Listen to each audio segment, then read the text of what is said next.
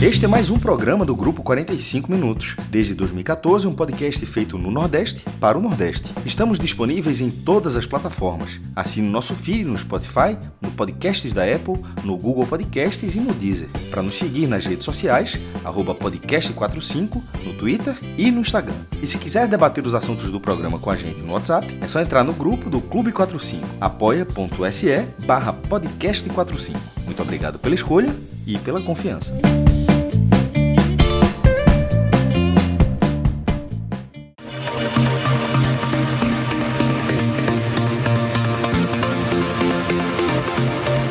Galera, começando mais um especial do podcast 45 minutos, um programa tradicional, nosso áudio guia, que nessa temporada 2020 a gente decidiu é, dividir por clubes, uma vez que a gente assumiu de forma definitiva a cobertura do G7 no Nordeste, pelo menos para essa temporada 2020, com foco sempre em ampliar a nossa cobertura, né?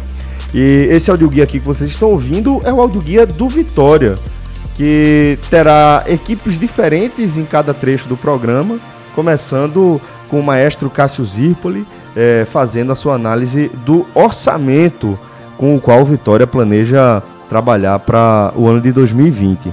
É, então a gente precisa agradecer sempre, né?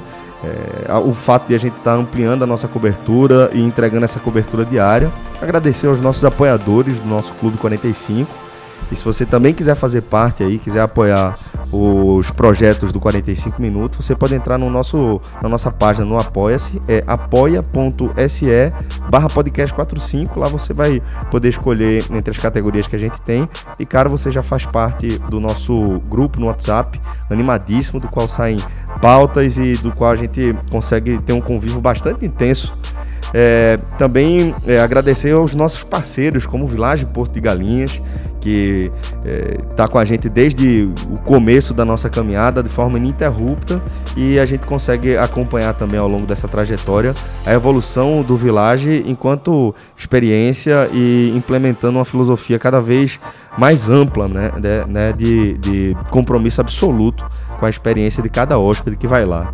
E o nosso compromisso com vocês é garantir que, que você consiga aproveitar toda a estrutura que o Village oferece para para seus hóspedes, né? inclusive com programação infantil e adulto durante 365 dias por ano com recreadores, vamos colocar dessa forma para englobar tudo.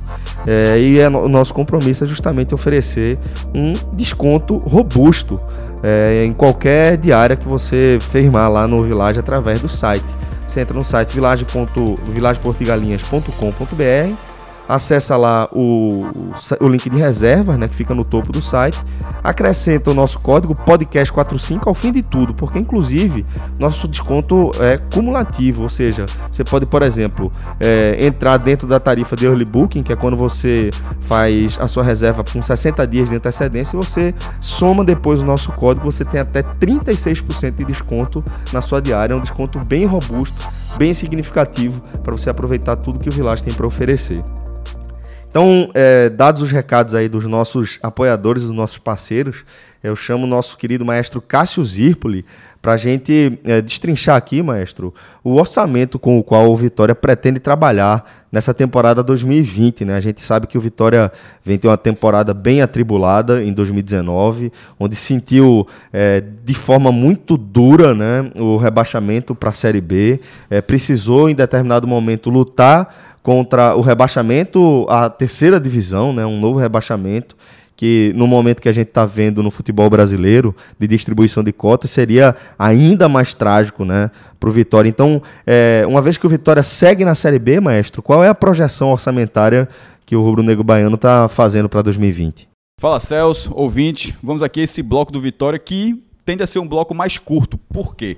Porque o Vitória, dos sete clubes que a gente analisa nesse, nesse tema específico, ele é o que tem menos dados públicos. É, foi divulgado o orçamento geral de 52 milhões de reais, que dá um, um, aumento nominal de 7 milhões em relação ao orçamento de 2019, que foi de 45 milhões.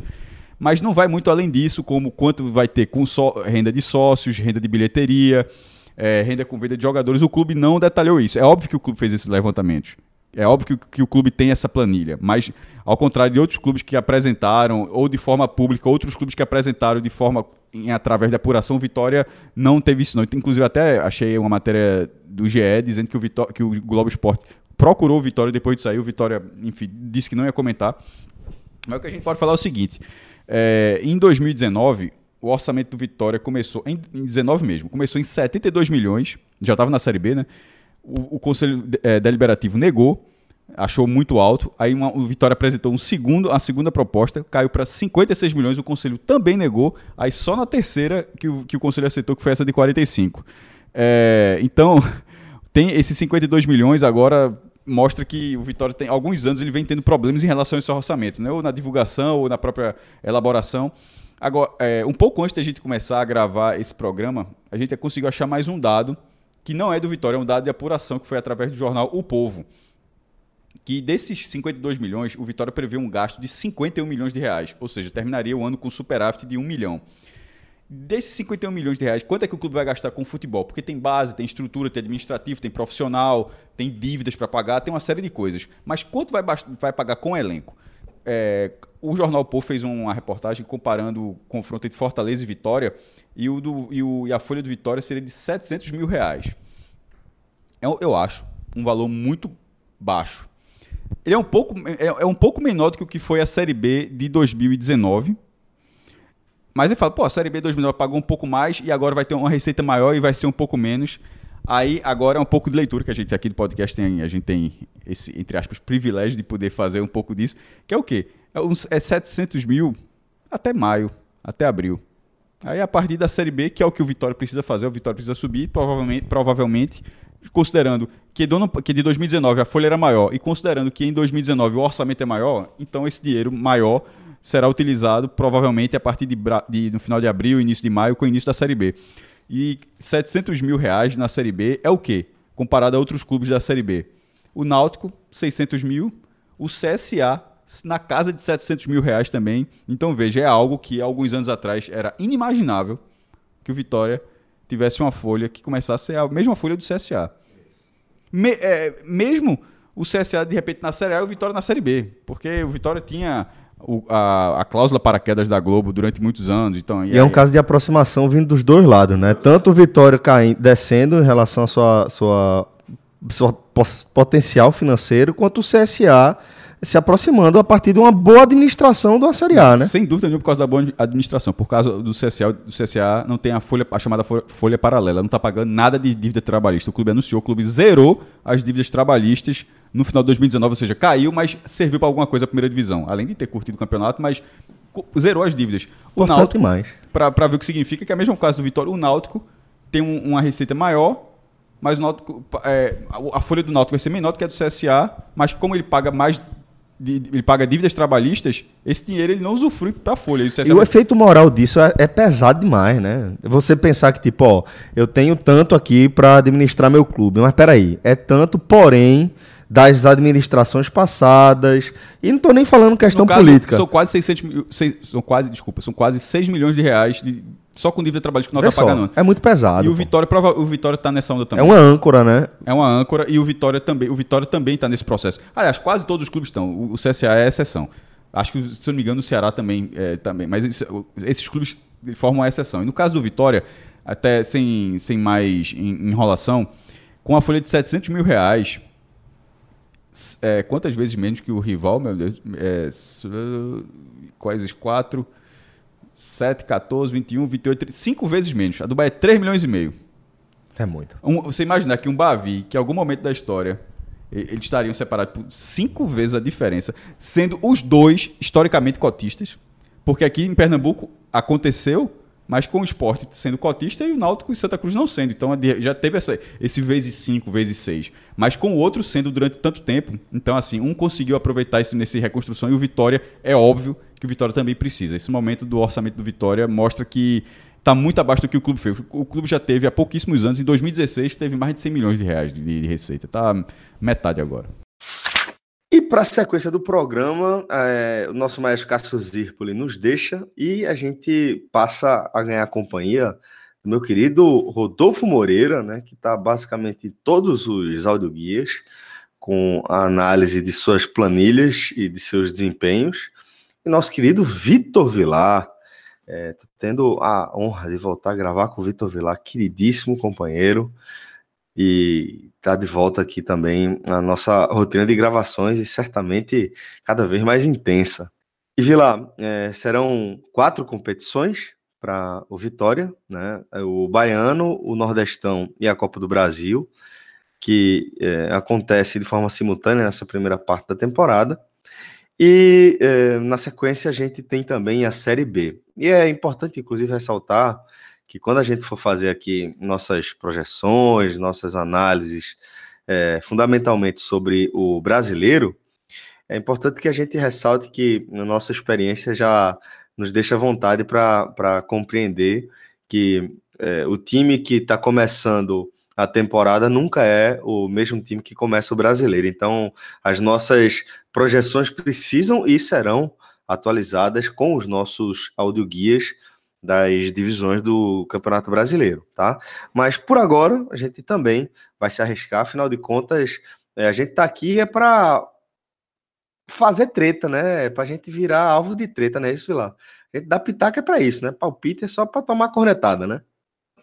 Com certeza, né? Afinal de contas, o povo ouve mesmo o podcast é para ouvir nosso palpite depois cornetar a gente no Clube 45, no Twitter. Tô preparado já. Tô vacinado. É a terceira temporada aqui no Pod. Ainda bem, agradecer a vocês aí, começando mais um ano, que seja um ano de muito sucesso pra gente aí, 2020. Então tô acostumado com a cornetada da galera. Mas você é sempre, sempre lida com isso aí com elegância, como tudo na sua vida. Você é um craque. Bom, então vamos começar a falar aqui, Vila, da relação do Vitória com o Campeonato Baiano, né? São 105 participações, a primeira em 1905, e desde 1938 vem jogando de forma ininterrupta. É, o que é que houve aí nesse, nesse meio, meio de campo, Vilar? Rapaz, o Vitória ele foi um dos fundadores da Liga de Futebol da Bahia. É, Vitória está desde o início do futebol da Bahia. Na verdade, Vitória é aquele tipo de time que nem no futebol foi fundado, né? Absorveu o futebol depois. Era um clube de cricket no início.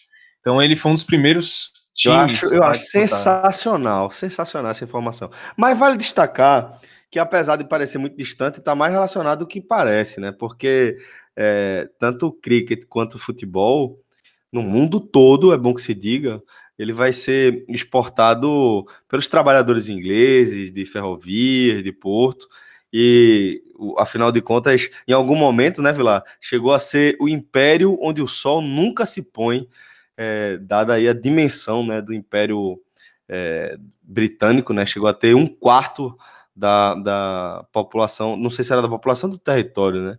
De todo o país, acho que era da população. Então é, é realmente algo muito impressionante e faz sentido, portanto, que o Vitória tenha se originado como um clube de cricket e depois migrado para um clube de futebol, a não ser que eu esteja falando aqui uma grande bobagem. Não, faz sentido mesmo. O, o fundador do Vitória, é, o Artemio Valente, ele viajou para a Inglaterra, estudava na Inglaterra e trouxe o cricket para cá digamos que ele escolheu o futebol que, o, o, quer dizer, o esporte que menos popular, né? Poderia ter vindo logo direto com o futebol. Rapaz, depende, Mas... né? Porque na Índia se joga muito cricket, então é, é, um dos mais populares do mundo sempre, né? É verdade. Até por força da população. Mas, Celso, o Vitória ele participou desde o primeiro do Campeonato Baiano, só que o Vitória ele saiu por umas três ou quatro vezes, eu não tenho de cabeça exatamente aqui, mas o Vitória saiu várias vezes. Uma primeira vez foi por brigar com a Liga, é, brigou com a Liga da época, aí depois o Vitória saiu porque por mais uma briga, e, e essa é uma história muito triste na, na, na, história do Vitória, que o Vitória se recusou a jogar alguns campeonatos porque outros clubes começaram a usar atletas negros.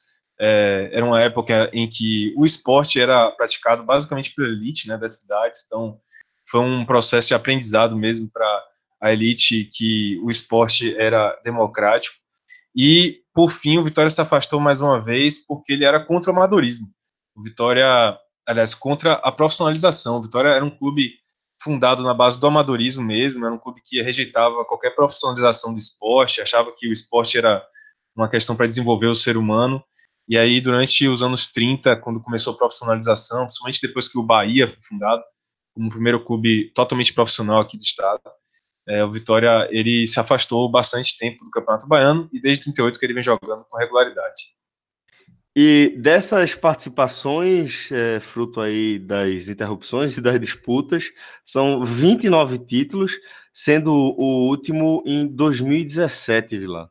Pois é, foi um campeonato que o Vitória acabou ganhando em cima do Bahia na final, com dois empates, então foi até um campeonato baiano meio sem graça, assim, porque na mesma semana que o Vitória foi campeão baiano, ele acabou eliminado na semifinal da Copa do Nordeste, pelo próprio Bahia, né? Foram uma sequência de quatro Bavis. E, e, essa, esse campeonato foi o último que o Vitória ganhou. O Bahia, portanto, é o bicampeão atual, né? E o Vitória tenta recuperar aí o, o título baiano, que ele não ganha desde 2017. 2016 ele ganhou também. Então ele poderia ter sido até tricampeão, mas acabou perdendo o título em 2018 para o Bahia. Vitória tenta retomar é, essa, essa, um título baiano, né? Que, que é importantíssimo para o Vitória nesse momento para começar bem a temporada. E nessa edição 2020, lá, num ano em que o Vitória é, acumula mais uma temporada de muito desgaste, afinal de contas, depois do rebaixamento à Série A, a gente vem batendo nessa tecla há algum tempo já, né? O Vitória caiu muito mal, né, da Série A, caiu bastante é, desestruturado enquanto instituição mesmo, com um cenário político de, de, de muito, muita instabilidade, e é, seguiu este cenário, né? Chegou a, a disputar é, a, a, permanência na Série B na, na última edição, né? Em algum momento, o Vitória esteve é, realmente envolvido na luta contra o rebaixamento. E é, nesse cenário né, de, de manutenção do Vitória que a gente chega à edição 2020.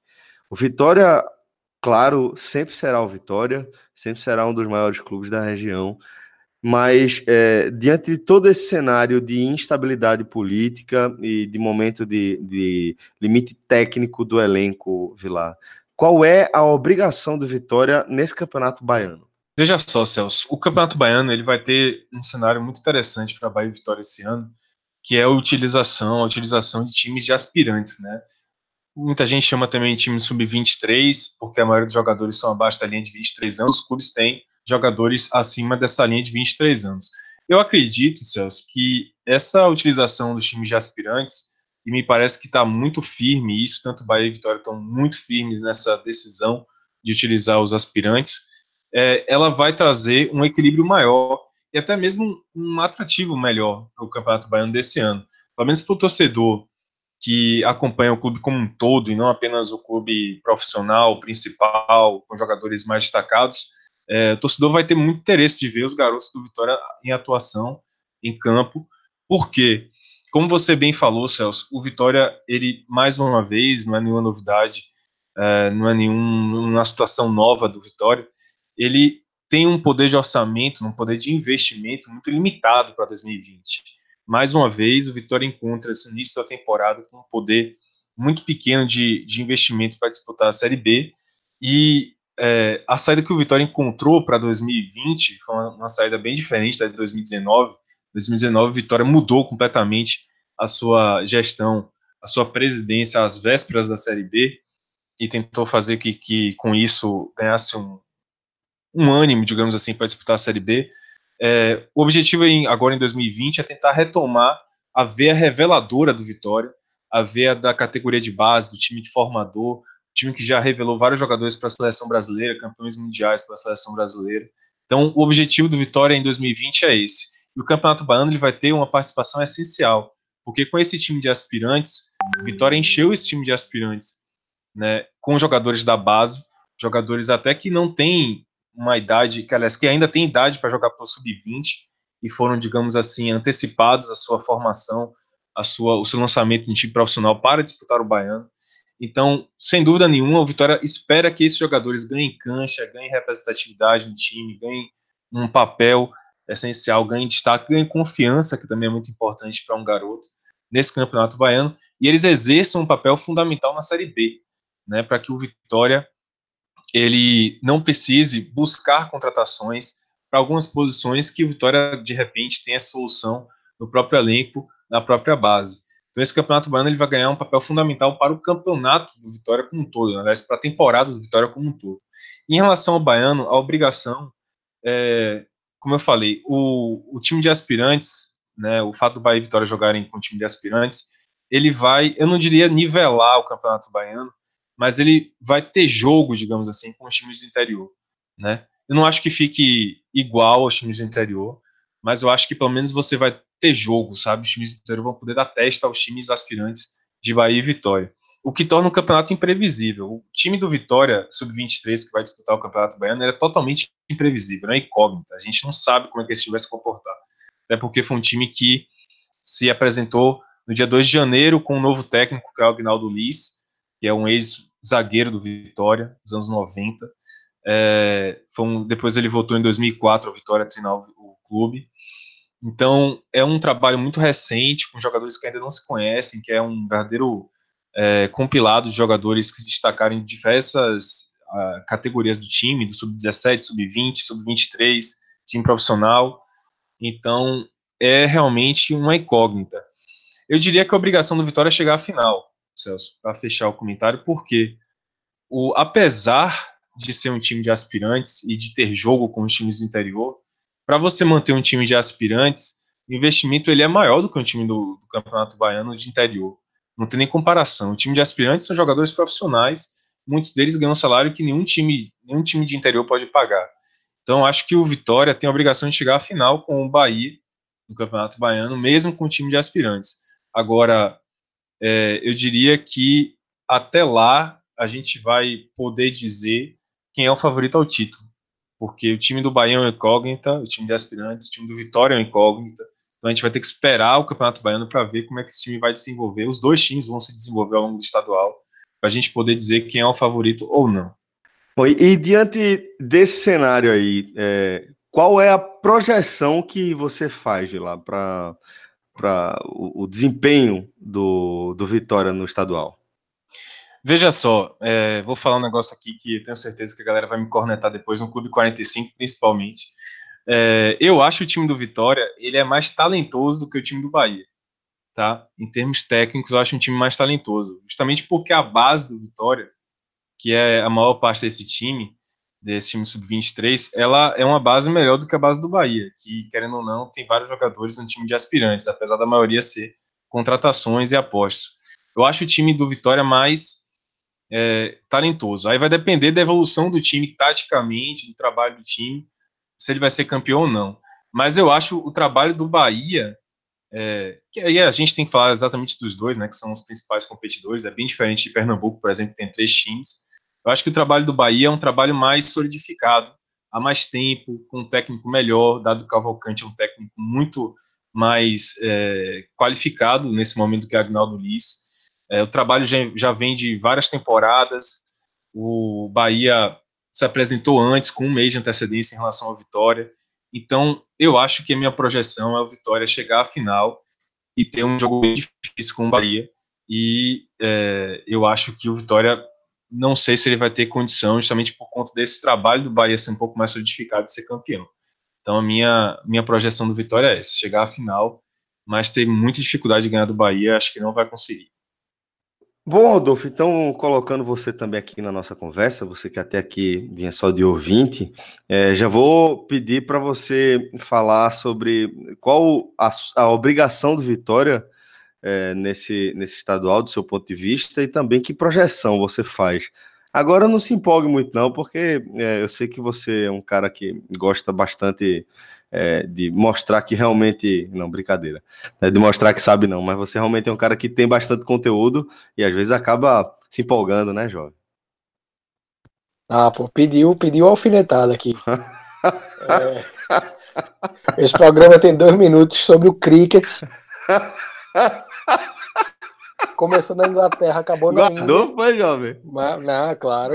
Isso pra mim é recibo, viu? Pode marcar aí. É... Se o programa tivesse com Cássio Zirpoli aqui, velho, ele estaria falando da origem do cricket, e do jeito que o Vitória mudou pro do, fute, do cricket pro futebol, passando pelo clube de regatas.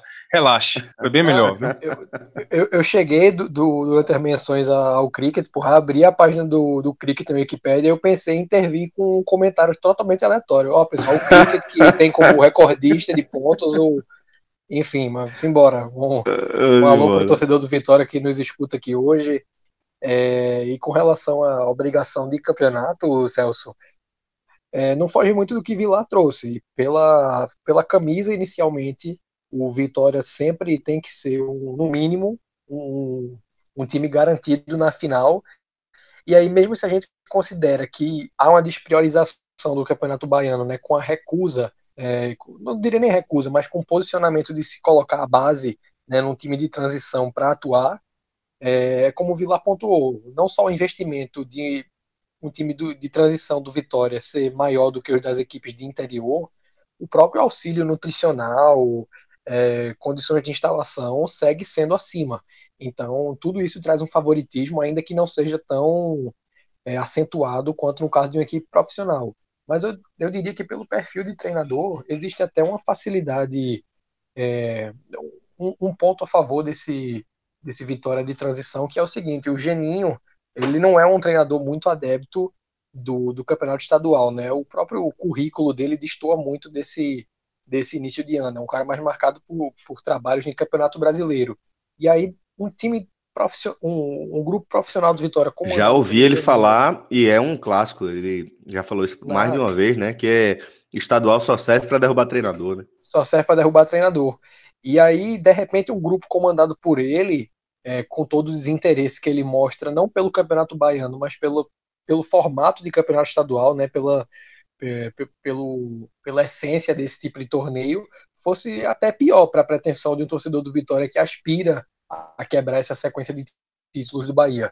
Mas é, o, o, mais provável segue sendo uma final entre os dois rivais, a não ser que haja um cruzamento em, é, em uma etapa anterior, ou uma eliminação precoce, como foi o caso do Vitória no ano passado, mas acho muito difícil de acontecer. Então, enxergo como obrigação do Vitória estar na final do campeonato, e aí, sendo contra o Bahia ou sendo contra qualquer outro, se chega uma responsabilidade muito grande para conquistar o título. E aí a gente chega aqui a uma competição onde o Vitória sente absolutamente à vontade, né? A Copa do Nordeste. São 15 participações, só ficou fora aí de 2016, e o Vitória é o maior campeão da Copa do Nordeste, né? Com quatro títulos, sendo 97, 99, 2003 e 2010, e outros três vice-campeonatos, né? 98, 2000 e 2002. Inclusive, já fazendo um parêntese aqui, é, Vilar, no nosso áudio guia da Copa do Nordeste, a gente até esclareceu que o Vitória tem outros títulos regionais, mas que é, não podem ser considerados também como Copa do Nordeste, né? Perfeito. O mais famoso é o de 76, é um, um título que o Vitória ganhou, de um, na época era considerado o regional. É, o Vitória chegou até a considerar isso como título da Copa do Nordeste durante um período. É, o Vitória considerou que era pentacampeão.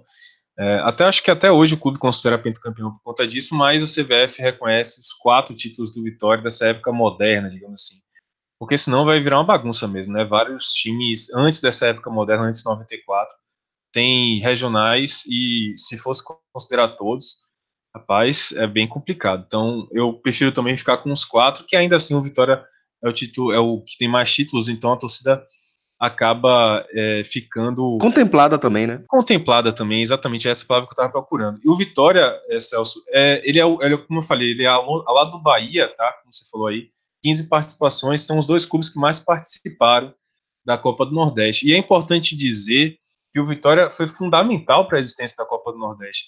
O presidente do Vitória, que inclusive está hoje de volta ao clube, que é o Paulo Carneiro, ele foi um dos fundadores, um dos idealizadores, um dos fomentadores da Copa do Nordeste, lá na década de 90. Ele e também o Luciano Bivar, né, se não me engano, o presidente do esporte, é, na época eles juntaram para fazer essa, essa competição é, uma competição regional forte, e, e o, o Vitória ele foi essencial para aquele início e para o decorrer da Copa do Nordeste. Né? Eu acho que nunca é, é pouco lembrar, nunca é, é pouco a gente reforçar isso, que em 2003, que é um título que o Vitória tem, né, na Copa do Nordeste que foi extremamente esvaziada, sem Bahia, sem o time de Pernambuco. É, o Vitória foi campeão, muita gente faz pouco daquela competição, mas é graças àquela competição em 2003 que a, o direito dos clubes nordestinos jogar a Copa Nordeste hoje ele é exercido pela CBF. Né? Foi graças àquela competição em 2003 que o, o a, Copa, a CBF ganhou. Fundamental, né, fundamental a resistência do Vitória aí. Exatamente. Graças àquela, àquela, àquela competição foi que a CBF perdeu na justiça e hoje a Copa do Nordeste pode estar é, tá no calendário da, da, da, da, da CBF, né, da própria CBF. Então, eu acho que essa até a participação política. É um título que ficou maior com o tempo, no fim das contas, né, Vilar? Verdade. Na época foi muito menosprezado, mas ficou enorme. E a de 2010, que o Vitória também ganhou, também tem um contexto desse, né? Que era, uma, era como se fosse assim: tinha que disputar para manter a briga na justiça. E aí os times também disputaram na época da, da pausa da Copa do Mundo. Vitória foi campeão, então é, foi outra competição importante para que hoje exista. É, só mais um detalhe para finalizar sobre as participações, se for sobre os títulos, o Vitória, apesar de ser o maior campeão, nessa época moderna, né, com o esporte atrativo desde 2013, e agora, enfim, com o, o herdeiro do esporte atrativo, que é o Leve FC, é, o Vitória ainda não ganhou a Copa do Nordeste. Né, apesar de ser o maior campeão, ele é o único time dos grandes, assim, é, campeões do esporte Bahia já ganharam, o Vitória ainda não ganhou, então ele ainda busca essa marca de tentar ganhar a Copa do Nordeste nessa fase que ela é mais assistida, pelo menos é, recentemente ela está começando a ser mais assistida, enfim, o Vitória tenta ganhar nessa época da, da Copa do Nordeste moderna. Vale pontuar que é, a gente vai para a oitava edição consecutiva da, da Copa do Nordeste, né, que também é um marco, é, é um, um, novo recorde né, é, de, de, de, de, de anos consecutivos nessa competição tão intermitente, e por isso que a gente tem pontuado a importância da resistência do Vitória, mas vale ressaltar também que apesar de a gente ter tido sete campeões diferentes nas últimas edições, né, é, o Vitória é o campeão anterior a essa sequência e, portanto, é também um oitavo é, campeão diferente, né, nos últimos, nas últimas oito edições que foram disputadas, né, sete em sequência, mais o título do Vitória de 2010, que a gente acabou de ressaltar. É, Rodolfo, então, é, para gente, a gente focar nisso tudo, né, a gente é, precisa também levar em consideração, para a gente analisar, perdão, isso tudo, a gente precisa levar em consideração também o histórico do Vitória com a Copa do Nordeste. Então, é, tendo em vista a questão histórica, porém também o momento do clube, qual é a obrigação que o Vitória tem nessa edição 2020. Lembrando que o Vitória está é, tá no grupo B, caiu no, no, no, grupo B, que é considerado um grupo de menor nível técnico, porém, como a gente também destacou no áudio guia, apesar de, de é, os times que tecnicamente são mais fortes estarem no grupo A, é, a diferença entre o, os melhores times do grupo B e os piores times do grupo B acaba sendo menor. Sei se você concorda com isso, Rodolfo, mas eu queria sua visão é, global aí sobre qual é a obrigação do, do Vitória nessa Copa do Nordeste. Por camisa, a gente sempre vai esperar do Vitória uma participação, é, no mínimo, competitiva. Embora é, eu, eu, acredito que é um aspecto que sempre entra em campo, né? O peso da equipe na competição, é, no, no, contexto que está se inserido, embora isso cada vez menos entre em campo, mas segue tendo um peso. E aí, por questão de elenco e também de concorrência, hum, eu acredito que ninguém consegue colocar o Vitória como um favorito ao título da Copa do Nordeste.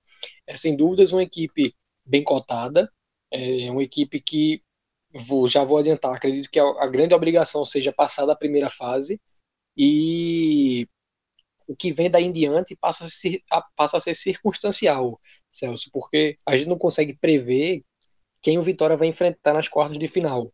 E embora. Lembrando que é dentro do, do grupo ainda, né? Nas quartas sim, é, sim. enfrenta no é, mesmo grupo e mesmo depois grupo. tem aquela, aquela bizarrice da mudança é, pra, de regulamento para as semifinais, né? Para o cruzamento de semifinais. Mas é, para o das quartas de final já é ainda é dentro do, do, do grupo, né? Isso. Mas eu, eu penso assim, mesmo que o, o confronto, mesmo com essa é, consideração né, de que o, o adversário virar do, do mesmo grupo, é, embora, por exemplo, um Vitória e Náutico, mesmo que o Vitória seja bem mais tradicional da, na, na Copa do Nordeste, ele já está mais nivelado por se tratar de uma equipe da mesma divisão. Então, vai depender muito do momento, uhum. é, de como as equipes tiverem passado de fase, da questão da gestão de elenco, se trocaram ou não de treinador. Então, passa-se circunstancial. Né, Até porque, além, além do Náutico que você citou, teria o Ceará, que o é, Ceará. é da, o representante da Série A nesse grupo, né? E o CSA, que é um time que caiu bem, né? Da, da, da, da Série A, caiu estruturado, caiu com as dívidas trabalhistas zeradas e, portanto, vai ter. Contratou bem. É, contratou bem e vai ter como, como utilizar bem o orçamento desse ano, né? Integral, sem ter aquela âncora da folha paralela, né? Sim, o CSA, na verdade, eu acho que foi um time até mais falado no mercado que o Vitória, em termos de formação de elenco. E aí isso mostra o quanto poderia pesar, né? Eu acredito que no, no papel, é, e considerando também o peso que a equipe tem na competição, o Vitória só não seria favorito diante do Ceará. Né? Talvez num, num, de igual para igual com o Náutico, mas é muito circunstancial. Né? O Vitória poderia, de repente, chegar acima é, dessas equipes ou abaixo, como seria, como foi no contexto de 2019, né? Um time que, é, por mais que fosse o, o mais tradicional dentro da competição, mas que vinha extremamente fragilizado e acabou que essa fragilidade toda se manifestou em campo com um massacre diante do Fortaleza, né? Em títulos em campo eram quatro do Vitória e a época nenhum do Fortaleza, mas é, o momento pesa bem mais do que a tradição, né? Então Amassou, né? Amassou, um baile. E aí, é, tudo isso tem que ser levado em consideração para uma projeção de momento. Então, é, dá para dizer que a projeção que você faz é de o Vitória avançar de fato às quartas de final e a partir daí vai depender é, do, do adversário, né? Isso, porque eu não consigo dizer que o Vitória passando de fase e sendo eliminado por um Ceará, ele não está cumprido com sua obrigação. É doloroso, uhum. é, porque até recentemente o Vitória era um time não só mais tradicional na competição, mas também mais bem mais estruturado que o Ceará, né? Mas, mais tradicional ele continua até sendo, né? Mas realmente o momento, o momento é muito diferente. Muito mais favorável para os cearenses. Então, uhum. é, passa a ser circunstancial. Então, a obrigação de um momento do Vitória é avançar até as quartas. É por aí, então, Vilar? É, você está com a gente nessa, nessa análise? Tô sim, concordo com o que Rodolfo trouxe. Acho que minha projeção e, e a obrigação do Vitória, é, juntando tudo aqui né, no comentário, seriam as mesmas. Né? O Vitória tem a obrigação de passar da primeira fase. Eu acho que apesar do equilíbrio que o grupo tem, eu vejo cinco clubes muito nivelados, tá? É, aliás, o Ceará um pouco à frente e os quatro muito nivelados, assim. Eu vejo o CSA bem, o Náutico bem, o Vitória bem é, nesse dentro do grupo, né, para circunstância do grupo e o Santa Cruz, né? Eu acho que são clubes aí que podem brigar pela vaga, que os, pelas três vagas, tirando o Ceará, que eu acho que vai ser o melhor do grupo.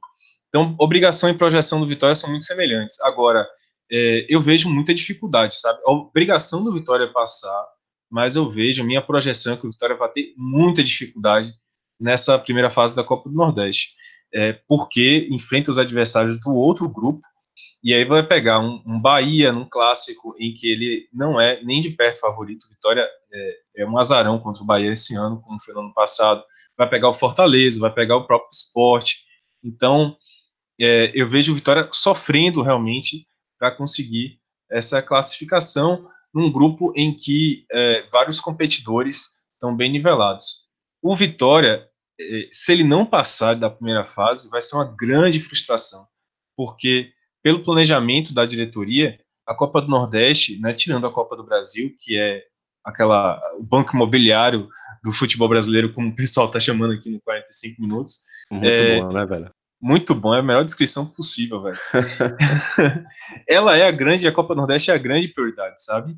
Porque, como eu falei, Paulo Carneiro está de volta ao time, ele ajudou a fundar a Copa do Nordeste, ele tem uma ideia de que a Copa do Nordeste tem que ser mais valorizada que o estadual. É, a Copa do Nordeste ela está no planejamento do Vitória para ser utilizado o time principal, vai ser onde o time principal vai ganhar tempo de jogo, vai ganhar rodagem, vai ganhar é, o esquema para a Série B. Então, foco total na Copa do Nordeste. E uma coisa né, que eu acho que vale comentar aqui rapidamente é o seguinte: muita gente pergunta se Vitória e Bahia vão manter até o final do, do campeonato, né, até o final do estadual, essa estratégia de jogar com o time sub-23, o estadual e o time principal na Copa do Nordeste. Não vai ter jeito, velho. Eu acho que é importante a gente deixar claro aqui no, no guia também que não vai ter jeito. Porque, por exemplo, no dia 25, o Vitória joga contra o Fortaleza, ou seja, esse sábado, é, nesse final de semana, joga contra o Fortaleza aqui no Barradão. E no dia seguinte tem um jogo. No dia seguinte, velho, domingo, tem um jogo Fluminense de feira pelo Baianão, lá, na, lá em Feira de Santana. Então, esse choque de datas vai acontecer várias vezes durante esse primeiro semestre. De um jogo acontecer no sábado pela Copa do Nordeste, no domingo pelo Baianão, e aí não tem jeito, é uma questão simplesmente é, humana de você não poder utilizar dois jogadores em dois dias seguidos, né? Então, é, na dividida, a Copa do Nordeste vai ser sempre priorizada, e é por isso que eu falo que se o Vitória não conseguir a classificação para a segunda fase, vai ser uma grande frustração, porque o planejamento foi todo feito para que o Vitória faça uma grande Copa do Nordeste sem dividir atenção nenhuma com o estadual. Bom, é, vamos agora falar da Copa do Brasil. Vitória é, tem 30 participações do G7, é o clube que mais participou da Copa do Brasil.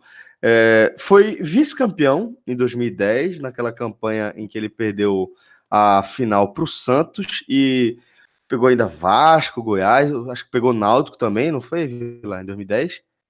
Exatamente, Celso. Pegou o Náutico, pegou o Atlético Goianiense, pegou o Vasco. Foi uma temporada muito boa para o Vitória, aquela Copa do Brasil 2010.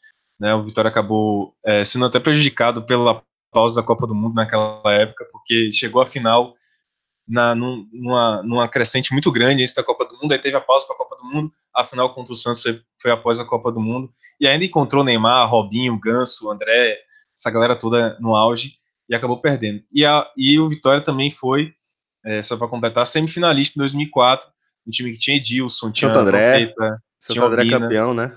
Exatamente, acabou que o Santo André foi campeão sobre o Flamengo, que foi o time que eliminou o Vitória na semifinal. Então, são duas lembranças que o torcedor do Vitória tem aí da Copa do Brasil. O time que mais participou da Copa do Brasil aqui no Nordeste foi o Vitória, como você já falou.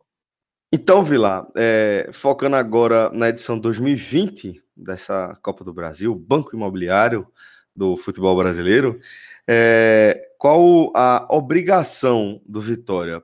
O Cavalo de Aço é um adversário é, de bom tamanho para uma primeira fase, né? De bom tamanho. Agora vai pesar muito, Celso, o fantasma de 2019. Porque é o seguinte: é, Imperatriz né, do Maranhão vai ser o adversário do Vitória na primeira fase, jogo fora de casa. Eu diria até que é um adversário difícil, porque é um time na Série C, né? Não é um time. É, poderia, na, não sorteio ali, o Vitória poderia ter pego times mais frágeis, né, de divisões inferiores, até times que não têm divisão, mas pegou a Imperatriz, que é um time que já está cascudo pela disputa da Série C, é, e vai pesar muito o Fantasma 2019, porque em 2019 foi uma tragédia que aconteceu com o Vitória, foi eliminado da primeira fase da Copa do Brasil, no ano em que ele precisava demais do Banco Imobiliário, 2019 era um ano chave assim, para o Vitória fazer uma boa campanha na Copa do Brasil e é, juntar dinheiro para poder disputar a Série B, no ano que o Vitória realmente estava com muita dificuldade financeira. E mais uma vez esse cenário se repete, né? O Vitória precisa de dinheiro, vai precisar de, de arrecadar dinheiro nessa Copa do Brasil para poder juntar uma verba para gastar lá na Série B. E mais uma vez ele vai pegar um time do Maranhão fora de casa. No ano passado foi o Motoclube, contra é, lá, lá, em São Luís. O Vitória perdeu de 2 a 0 do Motoclube, acabou caindo na primeira fase. Foi uma verdadeira tragédia, inclusive, e foi esse jogo que acabou completamente com a chance da diretoria da época de Ricardo Davi permanecer no cargo. Depois disso, virou um inferno que aconteceu. É, o Vitória acabou, inclusive, repercutindo isso na eliminação do Baiano. Pra você ter uma ideia de como foi trágica aquela eliminação na primeira fase da Copa do Brasil para o Motoclube. E agora, mais uma vez, a pegar um time do Maranhão fora de casa e aí os fantasmas voltam, né? O medo volta. E eu acredito que dessa vez não vai acontecer nenhuma tragédia como aconteceu no ano passado. Eu acho que o Vitória tem condição de ganhar tranquilamente do Imperatriz. É, o Vitória desse ano é um time muito mais qualificado, a gente falar do elenco depois, do que do ano passado. Um time muito mais estável politicamente. Então acho que o Imperatriz, apesar dessas coincidências de ser um time maranhense, não vão, não vai meter tanto medo assim no Vitória. Eu acho que é obrigação do Vitória passar a primeira fase, Celso, pelo menos. Rodolfo, fica à vontade também para participar aqui desse, desse debate, porque é, o Vitória tá, tá na chave 7 e é, eu percebo o seguinte, que passando pelo, pelo Imperatriz, que quando eu disse que é um adversário de bom tamanho, quis dizer que não é um, um, um adversário qualquer, né? Não é você olhar assim para o Imperatriz e comemorar, né?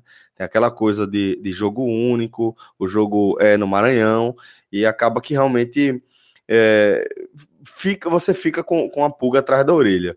Mas é, passando daí, se você for, for olhar o, o peso da chave como um todo, é, se o Vitória garantiu seu favoritismo e venceu o Imperatriz, ele cruza com Lagarto de Sergipe ou Volta Redonda do Rio de Janeiro.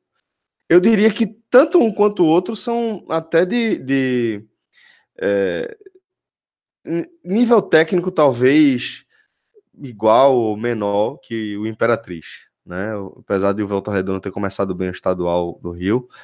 É, e passando, né, por Lagarto ou Volta Redonda, aí cruza com Bragantino do Pará ou Ceará, Bangu ou Oeste, que na, na lógica deve dar o Ceará, que também é um adversário que, uma vez que a gente está falando de um clássico regional, é um adversário aí sim de bom tamanho, aí é, é como algo positivo para o Vitória, para um adversário de terceira fase, né? É, é mais ou menos dentro do que você falou, Celso. Se a gente considera o porte de adversários é, dentro do chaveamento da Copa do Brasil, o Vitória está num dos melhores possíveis, né? Porque você pegar na segunda fase é, um adversário cujo volta redonda é o maior dos desafios é, já, se configura, já se configura num, num, duelo de muito possível avanço. E numa terceira fase, em que você muito provavelmente vai pegar o Ceará, embora engrosse bastante a dificuldade do duelo, né, passa a ser um adversário de Série A, um time que investiu pesado para a temporada, pode não ter investido bem, mas investiu, é, investiu bastante, ainda está bem acessível, né? Porque é como a gente comentou, é muito circunstancial. De antemão, se jogassem hoje Vitória e Ceará, acho que haveria um, um favoritismo é, quase unânime por parte dos cearenses, mas a depender de como o time chegue para a temporada, né, se a gente considera sobretudo que o técnico é o Argel e existe muita margem para instabilidade, um grupo com muito medalhão, que tem um Bergson como quinta opção de banco, um cara que está acostumado a jogar e se não joga costuma criar problema. Né? Então tem muita margem para crise no Ceará e a gente já, já debateu isso. Então, pode acabar sendo que o Vitória chegue nesse confronto, né, se tiver no acrescente e o Ceará é, tiver as dinamites de seu elenco com um pavio curto, o Vitória chegaria no duelo com boas possibilidades. Né? Não, não, talvez não como favorito, mas como um, diante de uma situação bem plausível de classificação. E dentro do que foi o 2019 do Vitória, né, com poucos recursos à disposição, com, é, com pouco estímulo, pouco estímulo por parte do torcedor, você passar numa terceira fase de Copa do Brasil é tanto um, é, uma garantia de receita alta para você investir na Série B, ou investir de alguma outra maneira, de repente numa, numa área de formação mesmo, como é o foco do Vitória em muitos casos, e também para o torcedor já é um grande chamariz, né? Um time que chega na quarta fase de Copa do Brasil acaba ganhando é, adesão da torcida. Então, é, uma, é um chaveamento interessante. Eu vejo boas possibilidades para o Vitória. É, para mim, desde já é obrigação chegar na terceira fase. E aí, é, dependendo de como tiver o Ceará, é, se não obrigação, mas passa a ser uma obrigação do Vitória, no mínimo, competir pela classificação à quarta. Vila, como é que você enxerga aí esse cenário de, de cruzamentos? Oh, vou, vou, muito no caminho que já foi discutido aqui. Eu acho que a obrigação do Vitória é chegar até esse confronto, provavelmente com o Ceará. Eu acho que aí é a obrigação. E aí é, vai depender muito do momento do Ceará realmente. Para a gente aqui que acompanha o futebol baiano e acompanha especificamente o Vitória, o que o Ceará está fazendo lembra muito o que o Vitória fez em 2017. Mesmo técnico, jogadores que passaram pela dupla Bavi em 2017, muitos medalhões, contratações de jogadores é, que, como o Rodolfo falou, pode dar um problema, uma bomba relógio ali no elenco. Então, a depender de como o Ceará vai chegar nessa terceira fase, eu acho que o Vitória tem até condição de passar, entendeu? Então, é, e ainda mais sendo um, um, time que vai se cruzar também, pode se cruzar na Copa do Nordeste, são times que vão se estudar, e enfim, é, a gente pode ter dois confrontos contra o Ceará logo nesse início de ano. é, por campeonatos diferentes, na verdade. Então, acho que é um duelo bom para o Vitória passar de fase, o que seria uma maravilha, tá? O Vitória passar de fase aí, e chegar à quarta fase seria uma maravilha, não só em termos financeiros, mas também de ganho motivacional para a disputa da temporada. Eu acho que dá, acho que dá. Acho que a Copa do Brasil está ao alcance do Vitória esse ano. Basta não cometer o erro é, monumental que foi 2019. Eu acho que o Vitória vai passar muito longe disso. Bom, então para fechar aqui essa parte do programa, a gente vai para a Série B. Lembrando, como é tá um pouquinho mais distante, a gente vai ser mais sucinto, mais objetivo, tá? É, o Vitória que vai para sua décima participação em 2020.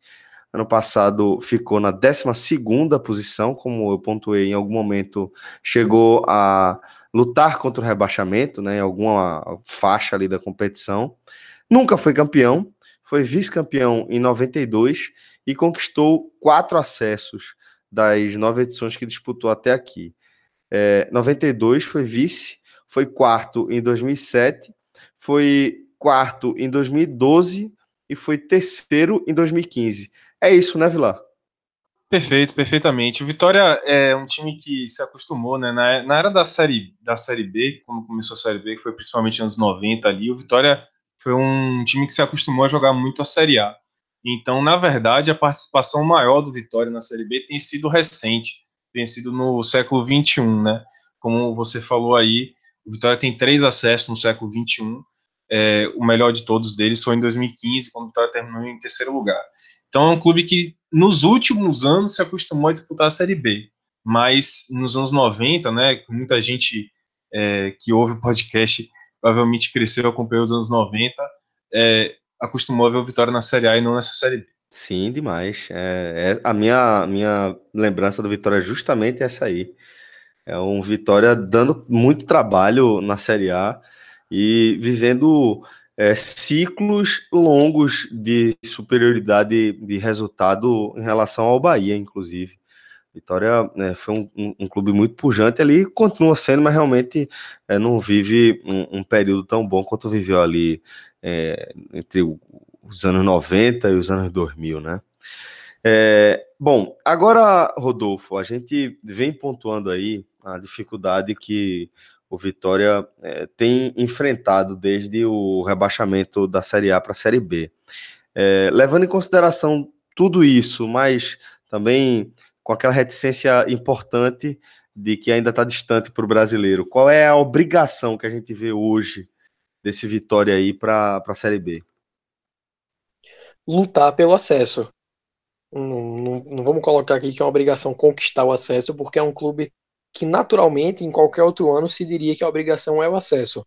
Mas por vir de um 2019 como foi, ser um clube em reestruturação com uma montagem de elenco, ao meu ver, a obrigação é lutar por esse acesso, né? Num é, período sem cota, né? Num período sem cota, em que é, se busca ainda um Vitória ideal, né? Porque apesar do Vitória do fim de 2019 ter conseguido é, dar um respiro ao torcedor na, sem ter chegado à, última rodada da Série B com risco de queda, eu, eu acho que não existe nenhum torcedor do Vitória que aponte que era um Vitória ideal, né, pronto para jogar 2020 almejando algo a mais. Então ainda há a busca por esse Vitória. E daqui que se encontre, né, porque acho um pouco utópico afirmar que vai ser um encontro precoce, é, o Vitória vai precisar reforçar elenco, vai precisar experimentar então, essa é uma condição que eu acredito que deixa o Vitória em condição de disputar o acesso, não de entrar como é, um, um, time já cravado na Série A, né? Que a gente olha assim, é, como, como, seria em outras edições, né? Como, quando o Vitória caiu em 14, ele já entrou em 15 com esse, com esse status de é, potencial ascendente e de fato conseguiu concretizá-lo. Talvez tenha sido até de uma maneira irresponsável, mas conseguiu.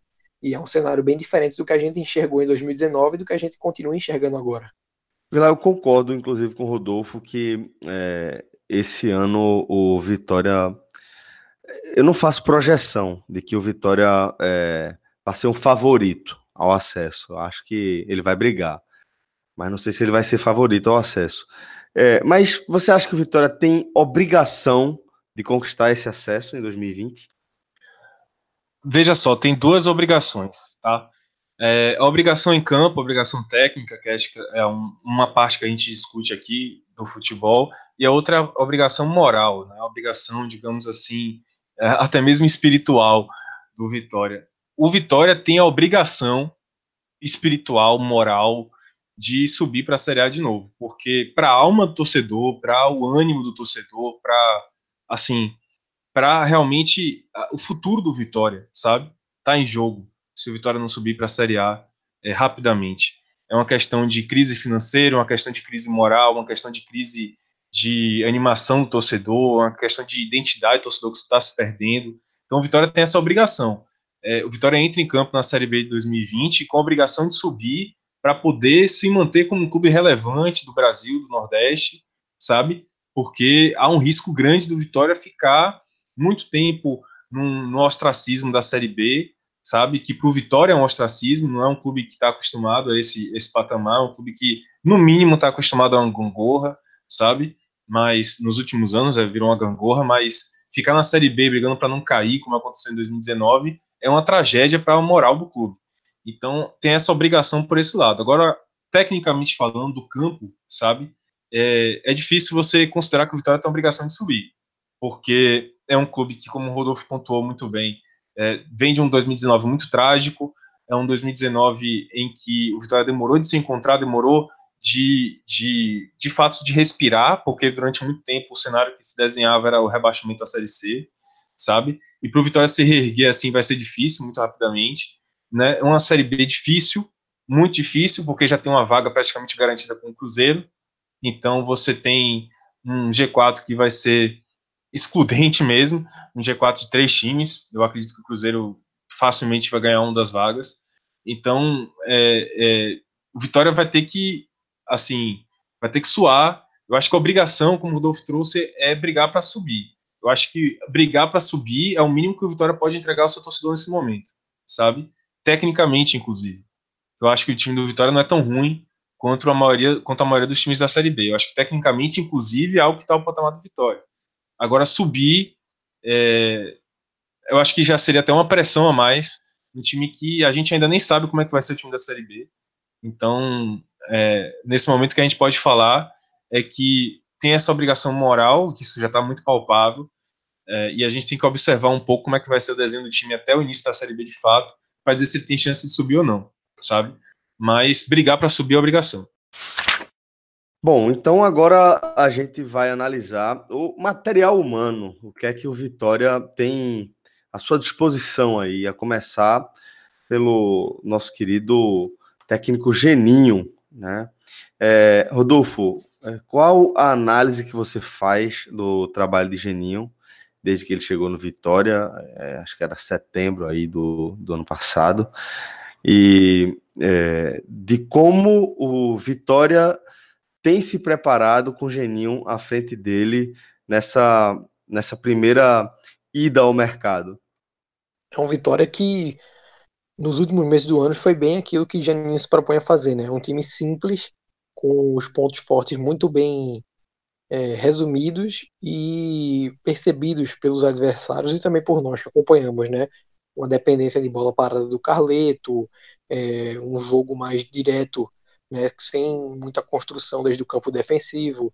E aí, para 2020, a gente começa a ver uma, é, uma maior, um retorno né, àquilo que o torcedor do Vitória está acostumado a ver, que é um time mais técnico, né, com a chegada de peças com a capacidade de construir, desde a defesa, um, um jogo de maior. É, um jogo mais vistoso, então, se você avalia, por exemplo, Celso, a chegada de um Gerson Magrão no meio de campo, ou até mesmo de um Fernando Neto, que é um nome menos conhecido, mas igualmente é, com características né, de, de um passe que quebre linhas, de uma virada de jogo, você começa a enxergar o que é que o Geninho pretende fazer nesse time do Vitória. É, um Alisson Farias, se você pega o histórico dele recente no CRB, no esporte não tanto, porque não, não teve sequência, é, é um cara com a capacidade de receber, por exemplo, um passe na ponta e quebrar para dentro, uma cara, um jogador que o Vitória tinha no passado, mas que acabou não sendo aproveitado, que tinha um estilo similar, era o Eric, que hoje está no Náutico. Então, É, a própria troca. É uma função, é uma função fundamental, né, hoje em dia. Na, quem não está jogando assim, né? Difícil você pegar um treinador que não esteja utilizando esse tipo de atleta.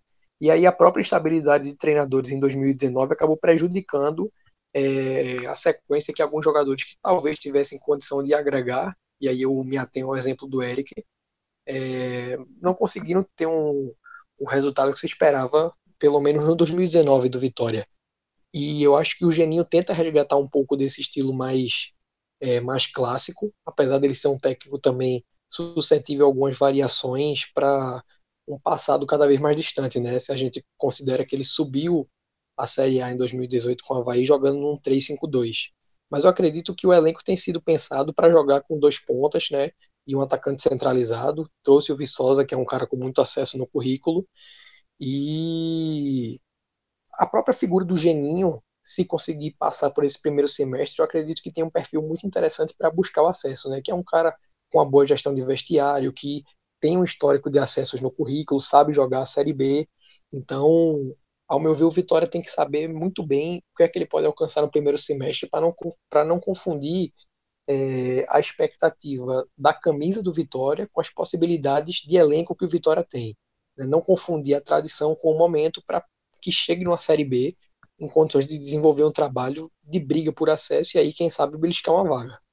Pilar, e qual é a sua expectativa em torno do, do trabalho de Geninho até aqui?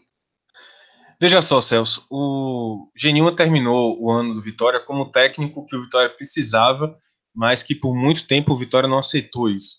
O que, é que eu quero dizer com, com essa frase?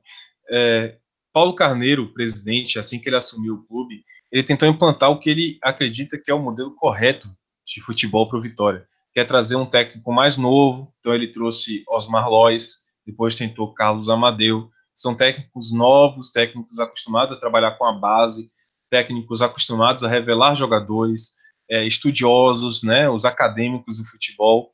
Então ele tentou durante muito tempo implantar esse modelo no Vitória, até que não deu certo não era o, que o Vitória precisava naquele momento, a gente discutiu isso amplamente aqui nos podcasts da Série B.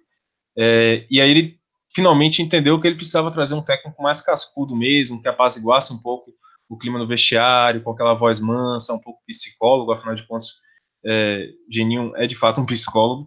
Então, ele entendeu que Geninho, de repente, né, poderia ser o perfil que o Vitória precisava, e foi de fato o perfil que o Vitória precisava. O desafio de Geninho para 2020 é mostrar que ele não é apenas um técnico uh, que vem nesse momento para apaziguar as coisas, para resolver e para poder salvar um clube do, do rebaixamento. Geninho, ele tem que ser aquele Geninho que por várias vezes mostrou que é capaz de brigar desde o início do acesso, sabe? Geninho vai ter que mostrar um novo perfil dentro do próprio Vitória. Se em 2019 ele mostrou essa faceta do técnico que consegue resolver um time que está em queda, que está em crise, e conseguir, a ponto do time performar bem ali nas últimas rodadas e escapar do rebaixamento com até alguma tranquilidade. É, o perfil para 2020 é do técnico que começa a temporada, que consegue formar um time desde o início da temporada e que consegue chegar à Série B com uma ideia de jogo, com um elenco mais ou menos formado, com peças que ele sabe onde é que ele pode contar em determinada situação de jogo, e aí conseguir, desde o início da Série B, ser protagonista que é coisa que Geninho já mostrou, tá? É isso que eu quero dizer. Eu acho que Geninho já mostrou e pode fazer isso no Vitória em 2020. Quanto à estabilidade dele, isso é um problema, na minha visão. Porque, é, acertadamente, o Vitória não vai jogar o campeonato estadual com ele, então é, qualquer crise no estadual não vai afetá-lo. Mas eu acho que uma eventual dificuldade que o Vitória tenha na Copa do Nordeste ou na Copa do Brasil vai afetar o trabalho de Geninho diretamente. Então o Geninho também tem que sobreviver esse primeiro momento do campeonato, sabe? Desse primeiro momento da temporada. Eu acho que ele, ele vai ter que sobreviver porque ele não tem esse estofo tão grande. Eu acho que a torcida né, gostou de Geninho no ano passado, mas talvez agora para 2020 não entenda que ele seja técnico. Acho que pode trazer um técnico com um perfil mais parecido com aquele do ano passado. Acho que a diretoria também vai muito por esse lado, sabe? De achar que em 2020 talvez fosse melhor apostar num técnico mais moderno, com um conceito mais de jogo mais rebuscado, de saída de bola, de movimentação, de, enfim, de passe, de posse de bola, né, um perfil mais parecido com o que o Rodolfo falou, que de fato o time está sendo desconstruído para jogar, está sendo montado para jogar dessa maneira. Então, eu acho que Geninho vai ter que provar tanto para o torcedor que ele pode ser esse treinador que ele já mostrou em outros momentos, de dominar desde o início da temporada e saber montar um time para a Série B, e vai ter que mostrar para a diretoria que ele também tem essa faceta de um técnico mais moderno, sabe? Que ele, ele vai ter que aceitar, por exemplo, muita sugestão do Bruno Pivetti, que é o, o auxiliar técnico, que é um cara com o perfil que Paulo Carneiro quer, um cara jovem, trabalhou na base do Atlético Paranaense, é estudioso, é acadêmico do futebol. Então acho que ele vai ter que fazer esse intercâmbio aí com o próprio auxiliar dele para poder agradar tanto a torcida, de um lado mostrando que ele pode ser o técnico, e também a diretoria de que ele pode ser um técnico mais moderno, mais acadêmico, mais próximo do perfil que o Paulo Carneiro demonstrou que gostaria de ter para o clube em 2019, que não deu certo, mas que de repente está tentado a fazer em 2020. Se a gente fosse é, conceituar aqui a estabilidade de Geninho no cargo de 0 a 5, Vilar? Eu diria que ele tem um 3 para ficar na média, porque é, Geninho terminou o ano de 2019 muito bem, passou confiança para a torcida, sabe? Passou confiança para a própria diretoria. Acho que no final das contas eles consideraram que foi a pessoa certa. Mas é como eu falei, de repente, Geninho para 2020, num trabalho é, mirando a Série B, sabe, de construção, de elenco e tal, ele talvez a, a, diretoria fique assim pensando que poderia ter um outro cara, poderia um cara mais moderno, como eu falei, né, no comentário anterior. Então acho que ele não é nenhuma unanimidade, no, assim, não é um 5 para todo mundo, para torcida e para diretoria, mas acho que ele também não é um 1, sabe? Ele é um cara que tem pontos a favor e tem pontos contra ele. Eu acho que Geninho vai ter que mostrar, pelo menos nesse início de temporada, que ele tem 4 de estabilidade. Ele nunca vai ser 5, mas um 4 ele pode chegar, sabe? Ele pode mostrar que ele tem essa flexibilidade de ser um técnico mais moderno e transmitir para a torcida também que ele consegue não ser um técnico apenas bombeiro. Eu acho que é por isso que eu estou falando que ele é 3. Eu acho que ele não é unanimidade, mas ele também não é, é eu, digamos assim, no meio do deserto que o Vitória se encontrava em 2019, naquela situação, foi bom ter encontrado o Geninho, sabe? Mas talvez para 2020 é, poderia ter algo a mais. É basicamente isso. Ô Rodolfo, é, você que está também no mercado do futebol, né? É, você talvez tenha uma visão um pouco mais pessimista em relação à estabilidade no futebol de maneira geral. É, levando em consideração todo o cenário que a gente vem discutindo aqui do Vitória em relação à estrutura, em relação a finanças, em relação a momento político, é, qual o grau de estabilidade de Geninho no cargo aí, de 0 a 5? Na verdade, Celso, eu vou até ser cirúrgico na concordância com o Vilar. Eu acho que 3 é a nota ideal, porque é, Existe, obviamente, um precedente perigoso de troca de treinador do Paulo Carneiro, mas ao mesmo tempo, talvez ele mesmo esteja saturado de tanta alternância no comando técnico. Né? E é como eu falei, é, eu confio em parte que a diretoria e o próprio Paulo Carneiro na presidência do Vitória entendam que não pode se, ser confundido a tradição com o momento, né? A, a expectativa tem que ser ajustada e também, naturalmente, que você cobra de um treinador. Então, é, eu confio que mesmo que o Vitória não consiga triunfar nas competições de início de ano, no Campeonato Baiano, na Copa do Nordeste, é, haja uma continuidade para o Geninho, a não ser que haja um desempenho de fato muito aquém, né? Um nível que foi apresentado em 2019, mas acho difícil isso ser repetido, então acho que 3 é uma nota segura. Bom, é, Vila, agora a gente vai começar a analisar as peças que Geninho tem em mãos aí para disputar essas quatro competições ao longo de 2020. É, e para a gente começar a fazer isso, a gente parte de 2019, analisando as saídas. Foram muitas, 17 ao todo, segundo a relação que você mesmo preparou aqui para a gente. Dessas 17, é, qual ou quais são aquelas que a gente vai apontar o dedo e falar, porra, essa aqui vai fazer falta, essa aqui o torcedor sentiu. Gostaria de contar, por exemplo, com Ramon, que foi um zagueiro que, apesar de ter um histórico ruim no Vitória, mas ele terminou o ano da Série B muito bem e é um jogador que sempre na Série B joga bem. Foi assim também em 2015. Sim, é um jogador que está muito tempo no Vitória. É, o Vitória também gostaria de contar com Everton Senna, por exemplo, que foi o, talvez o melhor zagueiro do Vitória ao longo de 2019.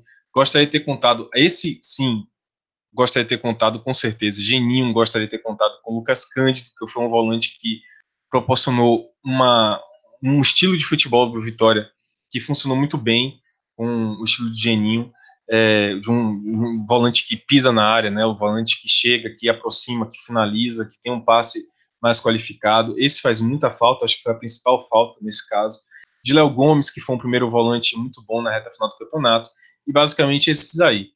É, eu acho que esses quatro aqui, Ramon, Everton Senna, Lucas Cândido, Léo Gomes, é, são jogadores que mais fazem falta ao Vitória, nomes, né, enquanto nomes. Agora, enquanto peça, eu acho que um cara como Wesley, que foi embora, voltou para o Palmeiras, também vai fazer muita falta. Um cara de mais velocidade, de mais poder no drible, no um contra um. Não sei se os reforços que o Vitória trouxe é, vão, de fato, ter um estilo. Alguém desses, algum desses reforços vai ter um estilo de um jogador tão rápido, tão agudo, tão é, driblador mesmo, tão insinuante ali, né, como chamam os mais antigos, como o Wesley tinha. Rodolfo, e aí a gente vê como é, o futebol é curioso, né? Everton Senna que ele surge ali como volante é, na base do Santa, chegou a ser eleito o melhor lateral direito de edição do Pernambucano, que tinha Cicinho como lateral direito do esporte, e hoje está é, fazendo falta aí, como o Vilar destacou, por ter sido provavelmente o melhor zagueiro do Vitória em 2019, né? Você concorda que Everton Senna é uma dessas peças aí que, que vão fazer falta porque deixaram o clube? Sim, é, sobretudo porque não foi um ano de muitos destaques, né? Então, eu não acho nem que ele acabou sendo um atleta com um destaque a nível Série B, né, se a gente considera a média da competição, mas foi um cara que agregou bastante ao Vitória. É, você destacou aí também a polivância, acho que por ser um atleta que não não é muito intenso em nenhuma característica, com exceção da marcação, acaba se sobressaindo defensivamente, né? Como lateral ele foi exaltado muito pelo comprometimento defensivo, como volante e zagueiro é um marcador incansável. Então, um cara que tem uma valia muito grande para uma competição pegada como é a Série B. Mas eu acho que, assim, talvez a exceção do Wesley, já que era um atleta meio que pronto para uma Série B, não são nomes de tão difícil reposição. Talvez nesse momento o Vitória não tenha conseguido ainda encontrar um substituto para todos individualmente, mas eu confio que com o monitoramento daqui para o final do Campeonato Paulista, ou até mesmo no próprio Campeonato Baiano, observando com carinho as equipes do interior, o Vitória encontre peças que reponham a altura, ou até mesmo substituindo com, é, com mais qualidade esses nomes citados por Vilar, incluindo o Everton Senna. Bom, e em relação às chegadas, é, ao todo foram nove, e aí eu vou querer que vocês façam o balanço aí pra gente. É, trouxe os zagueiros Maurício Ramos e Gabriel Furtado, o lateral esquerdo Rafael Carioca, o volante Gerson Magrão, o meia Fernando Neto e os atacantes Vico, Alisson Farias, Rodrigo Carioca e Júnior Viçosa. É, Vilar, que análise você faz aí dessas contratações que o Vitória foi buscar na, nessa primeira investida aí no mercado? Celso, eu vou deixar até a análise de algumas peças para Rodolfo, porque a verdade é que vários desses jogadores eu pouco vi jogar ou simplesmente nunca vi jogar. Por exemplo, muita gente que acompanha mais de perto a base e outros campeonatos dizem que o Gabriel Furtado é um bom jogador. Ele veio, ele é revelado pelo Palmeiras e veio do Getafe lá da Espanha, estava emprestado. Então, mas eu nunca vi esse cara jogar. Então, por exemplo, não tenho como analisar. Estou sendo bem honesto aqui. É, Vico, por exemplo, é um jogador que eu pouco vi jogar na Ponte Preta, pouquíssimo. E o que eu vi não me animou muito. Rodrigo Carioca é um cara que veio do Paraná e, e, também nunca vi jogar. Então, tem essas três peças aí que eu não tenho como comentar. Talvez o Rodolfo consiga comentar melhor por ser um analista, um profissional da área. Agora, é, das contratações que eu posso comentar aqui, eu posso dizer que eu gostei muito, velho, muito mesmo. Eu acho que o Vitória começou bem o ano em termos de contratação, porque é importante te dizer o seguinte: o Vitória aumentou o número de jogadores da base no elenco profissional desse ano. O time principal, comandado por Geninho, que vai disputar a Copa do Nordeste e Copa do Brasil nesse início de ano. E aí ele trouxe também um contraponto a esse jovem. Então, por exemplo, é, o Vitória subiu do time sub-20, dois zagueiros muito jovens chamados Carlos, que tem 19 anos, e John, que tem 18 anos. É, para o Vitória, são duas promessas, jogadores que foram muito bem, convocações para a seleção brasileira, e eles acham que podem, o Vitória acha que pode é, já fazer parte de um, de um time que vai disputar a Série B, substituindo Everton Senna Ramon, como o Rodolfo falou. De fato, o Vitória pode buscar, inclusive, essa substituição na própria base. E aí, para fazer um contraponto ao, ao, ao Carlos e o John, o Vitória trouxe Maurício Ramos, que é um cara de 34 anos, a fazer 35, experiente. Então, há um contraponto em termos de experiência. Mesma coisa acontece no meio-campo, com o volante. O Vitória subiu o Michael Douglas, que é outro jogador com convocação para a seleção brasileira de base. É um volante muito promissor, tem apenas 18 anos. E, trouxe, e levantou também né, do time sub-23 o Guilherme Rende, que é outro garoto que foi incorporado. E aí fez o contraponto com o Gerson Magrão, que é um volante experiente, várias disputas da Série B no currículo, é um cara que pode fazer esse contraponto também. Então eu vejo essa combinação de experiência e de juventude no Vitória como algo muito promissor no além. Então Maurício Ramos Gerson Magrão, eu acho que são reforços bons nesse, bons nesse sentido de trazer uma experiência ao time. Qualidade mesmo, eu vejo em Fernando Neto, que eu acho que é um meia que agradou, me agradou muito na disputa do Paraná da Série B do ano passado. Achei ele muito bom é, em termos de articulação de jogada, de visão, e já agradou, inclusive, no amistoso que teve contra o Bahia de Feira agora no sábado, foi o melhor em campo. Alisson Farias, que foi um destaque da Série B, talvez não em termos assim de ser observado por um time da Série A ainda, talvez ele não tenha estourado a esse ponto, mas para a Série B ele foi um jogador importante para o CRB, sabe? Um jogador que teve muita assistência, foi o vice-campeão é, em termos de assistência na, na Série B, foi o segundo jogador a ter mais assistências. E o Júnior Viçosa, que veja só, é um cara que de 10 anos de, de carreira dele, em 9 ele disputou a Série B, ou seja, um cara que tem a cara da Série B, tem a cara do objetivo do Vitória esse ano. É um cara que já teve quatro acessos no currículo e é um cara que já foi duas vezes campeão da competição. Então acho que Júnior Viçosa foi a contratação mais acertada do Vitória, porque ele tem a cara da Série B e sempre que ele jogou na Série B ele foi bem né, em uma posição crucial que é de atacante.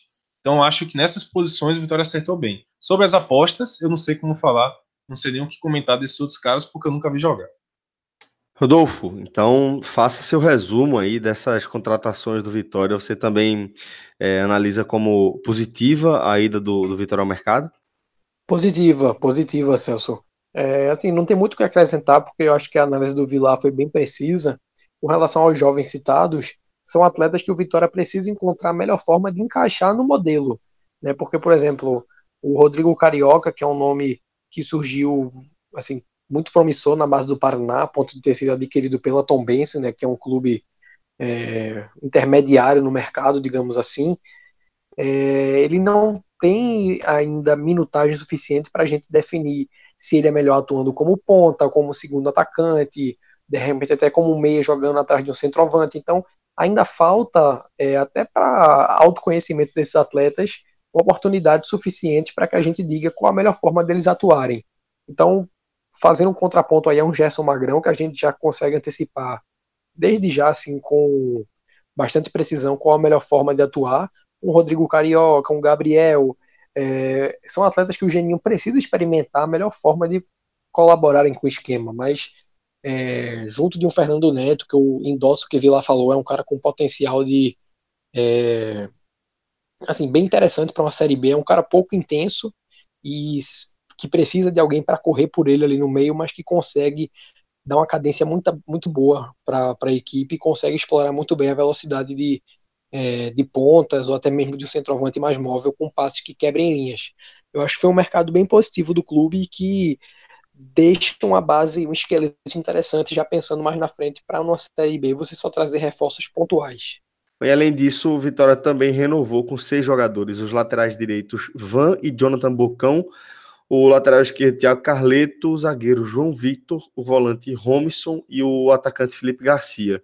É, com tudo isso, Vilar, você acha que evoluiu em relação ao time que terminou 2019?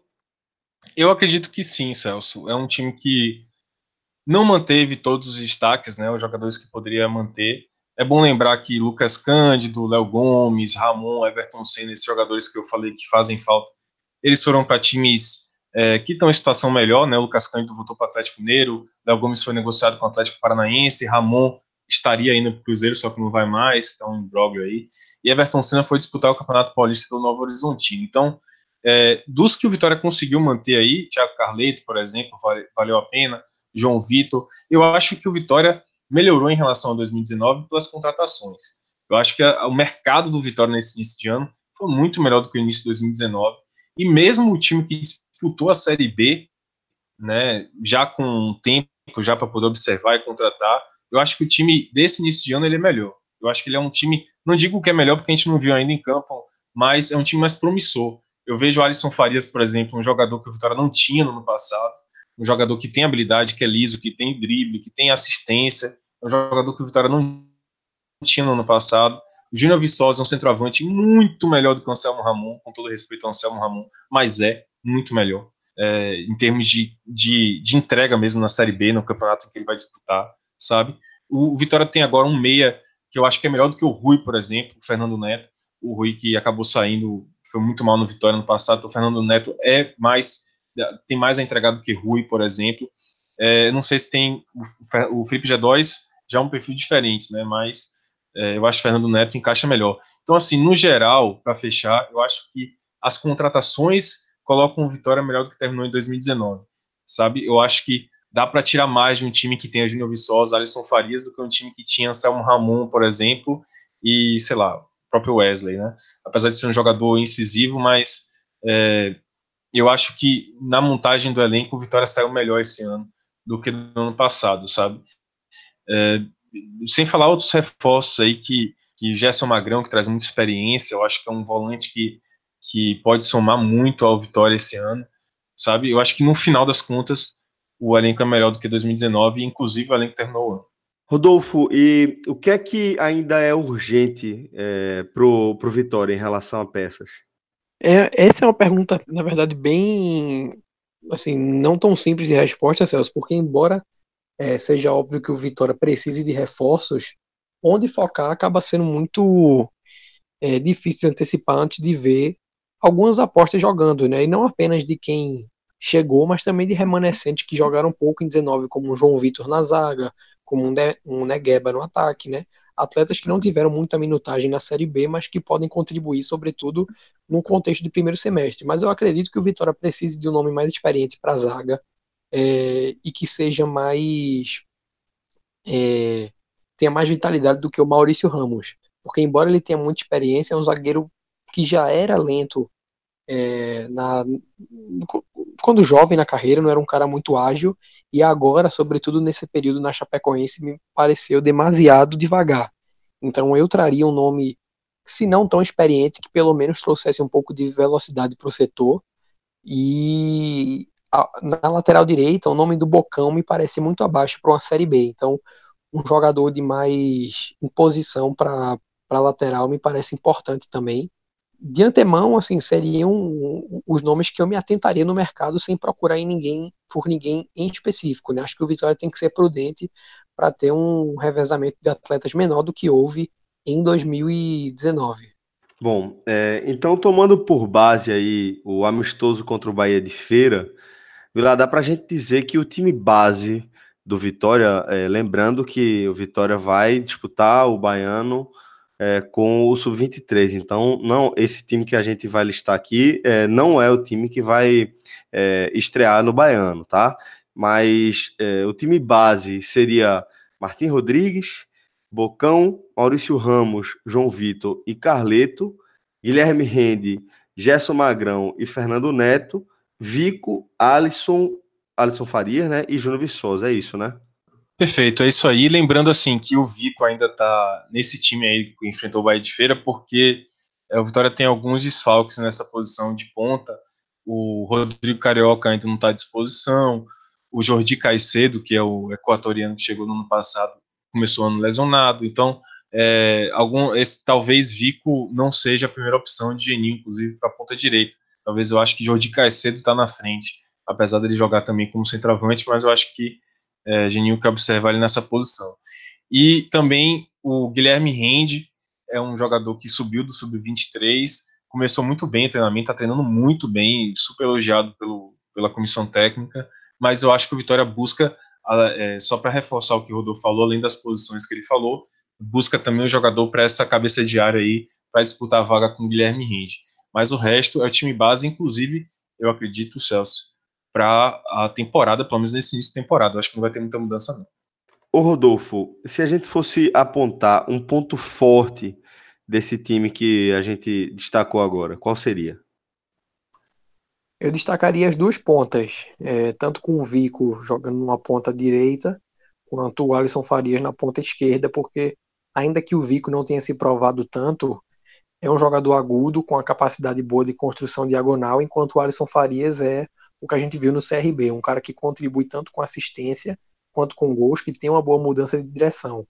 E já pensando na Série B, se o Vico consegue desenvolver bem nesse estadual, eu acho que o Vitória seria dois pontas bem interessantes para jogar é, competindo em alto nível, sabe? Eu acredito que o Vitória tem hoje uma realidade na ponta esquerda, que é o Alisson Farias, um cara que fez uma Série B é, acima da média pelo, C, pelo CRB, e o Vico, que é um atleta em condição de desenvolvimento. E aí, se, se consegue evoluir bem numa Copa do Nordeste, já chega mais testado numa Série B, e aí a tendência é só evoluir.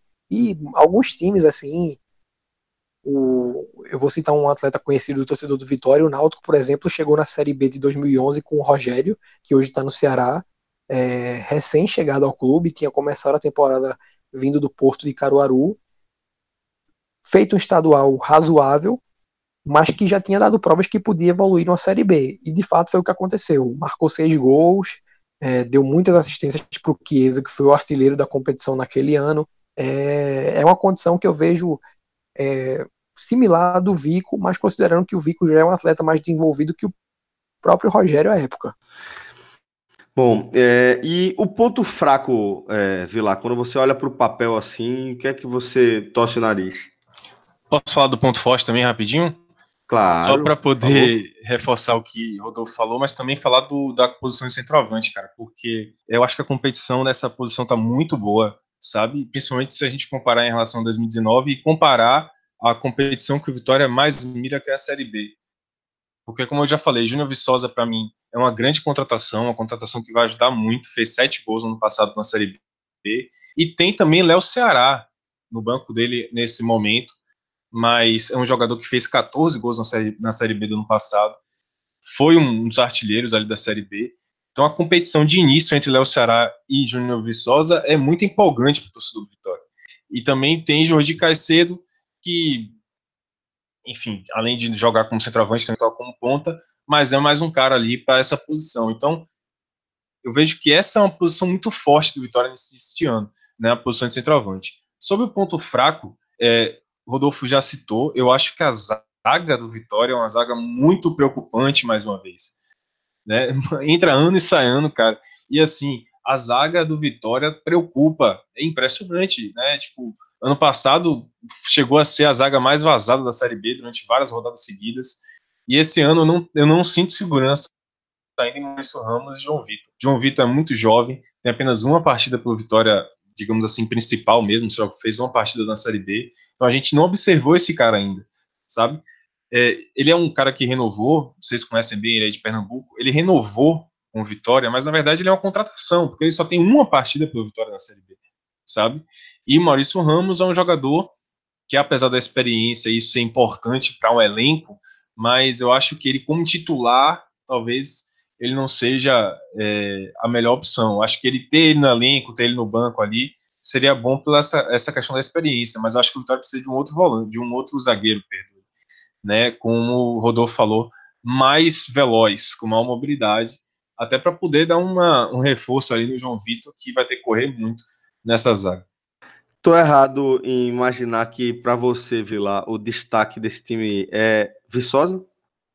Com certeza, eu acho que Viçosa, cara, eu fico entre Viçosa e Alisson Farias, mas eu acho que Viçosa ele é o destaque é, porque é um jogador que tem a cara do que o Vitória precisa, tá? Tipo, é um cara que tem experiência na Série B, como eu trouxe, tem acesso, tem título, e é uma posição importante como centroavante, uma posição que o Vitória não teve em 2019. Anselmo Ramon foi muito mal. Então, eu acho que é, um, é o destaque, sim, do Vitória nesse, nesse momento, a Gino Viçosa, jogador que mais me chama atenção nesse time. Rodolfo, e se eu tivesse que apostar o seu destaque, eu diria que é justamente Alisson Faria.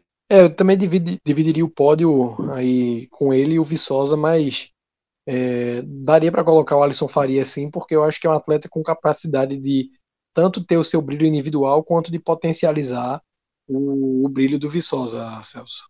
E se a gente tivesse que apontar o jogador que vai ser o responsável por esse time funcionar, quem é a peça-chave desse, desse time aqui, hein, Vilar? Difícil, velho. É, também iria pelo caminho de Júnior Viçosa, talvez, porque é um cara que a gente espera muito que faça os gols importantes do Vitória. Mas eu, talvez aí nessa peça exclusivamente, eu colocaria alguém de criação. Aí eu fico entre Fernando Neto, talvez Alisson Farias, tá? porque. É, tá, eu vou escolher Alisson Farias, porque o Vitória careceu muito em 2019 de um cara de maior individualidade, aquele cara que tem um drible, que tenha um contra um, que consiga criar uma situação de gol na base da individualidade. A gente só teve aqui o Wesley, foi o único jogador, sabe? um jogador assim muito oscilante, terminou o ano como reserva, e Alisson Farias ele vem para adicionar essa qualidade com Vitória. Pelo menos de início, assim, no primeiro jogo treino, né, amistoso, contra o Bahia de Feira, ele conseguiu entregar isso, fez gol, criou jogada, drible pra caramba ali na linha de fundo pelo lado esquerdo. Então ele é um cara que o torcedor do Vitória não tem visto ultimamente, esse jogador com habilidade individual. Então eu acho que ele é a peça-chave para o Vitória ter algo diferente do que mostrou em 2019, seria ter esse jogador com mais habilidade para driblar, mais, mais característica individual. E para você, Rodolfo, essa peça-chave? É, apostaria mais em um jogador de meio, Difícil falar em Gerson Magrão, acho que é um atleta já numa curva descendente, então apostaria no Fernando Neto como um cara capaz de ditar o ritmo do Vitória. É, muito mais de manter os atletas em ritmo do que imprimir um ritmo em si, porque não é um atleta muito intenso, mas tem a capacidade de cadenciar o jogo e na necessidade de acelerar, ele consegue através de um passe mais refinado. Então acho que tem potencial para ser o cara que dite a maneira que o Vitória vai jogar em 2020. Pois bem, senhores, então dessa forma a gente fecha aqui o nosso áudio guia do Vitória, tá? Você já tem à sua disposição o nosso áudio guia da Copa do Nordeste, tá? Fique ligado na nossa programação que a, o nosso compromisso de cobertura é, diária do futebol da região é, vai sempre manter o seu feed atualizado, beleza? Obrigado a todos que participaram aqui desse programa e um forte abraço. Até a próxima, galera. Tchau, tchau.